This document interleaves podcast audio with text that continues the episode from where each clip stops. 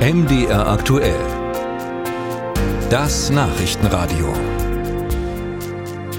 Die USA tun gerade etwas wohl sehr Cleveres, denn sie haben ein Gesetzespaket, das Firmen, die in den USA nachhaltig investieren, hervorragende Bedingungen verspricht.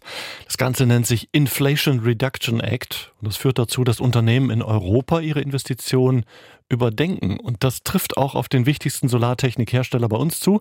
Meyer Burger mit Produktion in Thalheim und Freiberg droht geradezu mit Abwanderung, wenn sich an den hiesigen Bedingungen nichts ändert.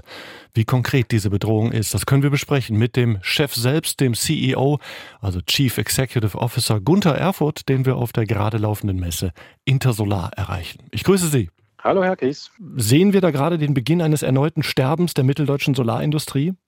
Also so dramatisch würde ich das Ganze jetzt äh, nicht sehen. Und wir haben auch nicht gedroht, schon gar nicht irgend, irgendjemand explizit, sondern wir haben mitgeteilt, dass wir erwägen, zukünftige Investitionen in den USA zu tätigen unter dem Inflation Reduction Act. Mhm. Trotzdem klingt der Wirtschaftsminister Sachsen-Anhalts, äh, Sven Schulze, den hatten wir gestern im Interview, ziemlich alarmiert. Ich denke, das ist fast schon ein Hilferuf äh, Richtung Politik in Berlin und vor allen Dingen auch in Brüssel, dass wir nicht immer in der Theorie diskutieren müssen, äh, was wir alles machen wollen in der Zukunft, sondern mal in der Praxis auch Dinge umgesetzt werden müssen. Herr Erfurt, wie ist Ihr Hinweis jetzt tatsächlich gemeint? Ist das ein Hilferuf oder ist das eine Erpressung der Politik? Weder noch. Das ist einfach eine Reflexion der Realitäten. Es ist heutzutage so, dass die erneuerbare Energienwirtschaft sich weltweit durchsetzt. Ähm, China ist dort Vorreiter. Dort wurden schon vor 15 Jahren industriepolitische Rahmenbedingungen geschaffen bis zum heutigen Tag, die es den dortigen Unternehmen erlauben, sehr, sehr gut zu wachsen, profitabel zu sein, ähm, entsprechende Finanzierungen zu erhalten. Und wir sehen jetzt, dass andere Regionen in der Welt es dem chinesischen Beispiel gleichtun, auch industriepolitisch diese neue Energiewirtschaft äh, aufbauen wollen. Und der einzige Kontinent, der natürlich eigentlich viel Einfluss und viel Kraft hat, nämlich Europa, verharrt noch in einer Situation, wo man bislang eben nichts getan hat. Und als Unternehmen muss man sich natürlich dorthin orientieren, wo Bedingungen am besten sind, wo man die beste Planbarkeit hat. Und das ist momentan leider nicht Europa. Hm. Also was genau muss jetzt passieren? Sprechen Sie die Bundesregierung an oder sprechen Sie Europa an? Und B, verlangen Sie eine Dauersubventionierung? Wir verlangen keine Dauersubventionierung und ich will vielleicht mal der Reihe nach durchgehen, was jetzt äh, die Notwendigkeiten aus unserer Sicht sind. Ja. Wir müssen unbedingt gleich zu Anfang eine Lanze brechen für die Landesregierungen in Sachsen und in Sachsen-Anhalt. Wir erfahren dort äh, wirklich gute Unterstützung. Dort äh, merken wir, dass man uns will in den Ländern. Auch die Europäische Kommission hat im März ihre Arbeit eigentlich getan, nämlich mit einem Update des sogenannten TCTFs, Temporary Crisis and Transition Framework heißt das auf Neudeutsch.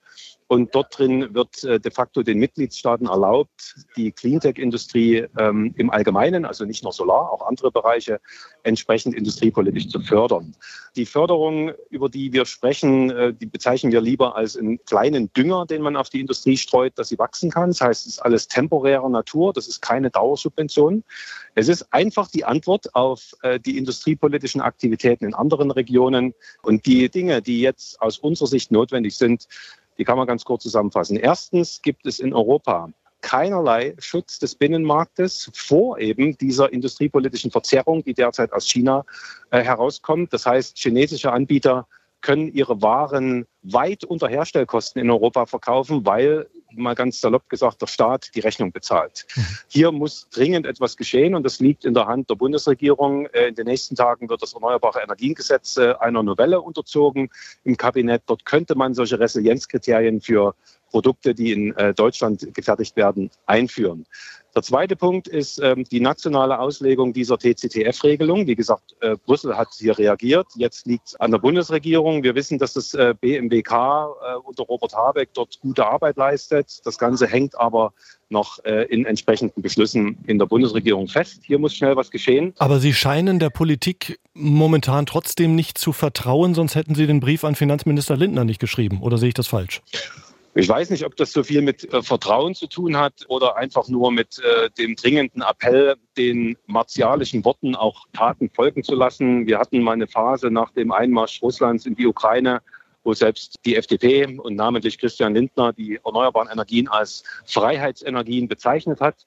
Da ist mittlerweile leider nicht mehr allzu viel davon zu spüren. Und wir sind äh, der Meinung, dass die Politik hier gerade eine große Chance verpasst. Denn die Diskussion, die wir gerne führen, vielleicht auch manchmal ein bisschen emotional und polemisch über die sogenannte Deindustrialisierung, genau über, durch dieses Nichtstun kann das passieren, weil die Wirtschaft sich orientiert in Richtung der erneuerbaren Energien und zwar weltweit. Es sind andere Länder schon äh, Deutschland weit voraus. Wir haben aber die technologische Basis. Wir haben einen ganz äh, schlagkräftigen Mittelstand. Wir haben Fraunhofer, wir haben Helmholtz. Wir könnten hier wieder eine große Rolle weltweit spielen. Und ich glaube, diese Chance muss die Politik jetzt wahrnehmen.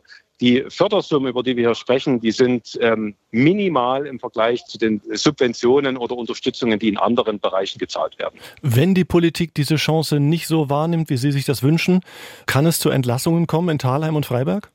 Äh, Soweit würde ich jetzt nicht gehen. Die Werke in Sachsen-Anhalt und in Sachsen sind unsere sogenannten Leitwerke. Das heißt, dort wird Technologie pilotiert, aufgebaut und es ist immer der Plan gewesen, auch von dort aus zu wachsen. Wir haben eine starke Mannschaft an beiden Standorten, die Außerordentliches leistet und tolle Produkte produziert. Und wir verkaufen ja auch in Europa.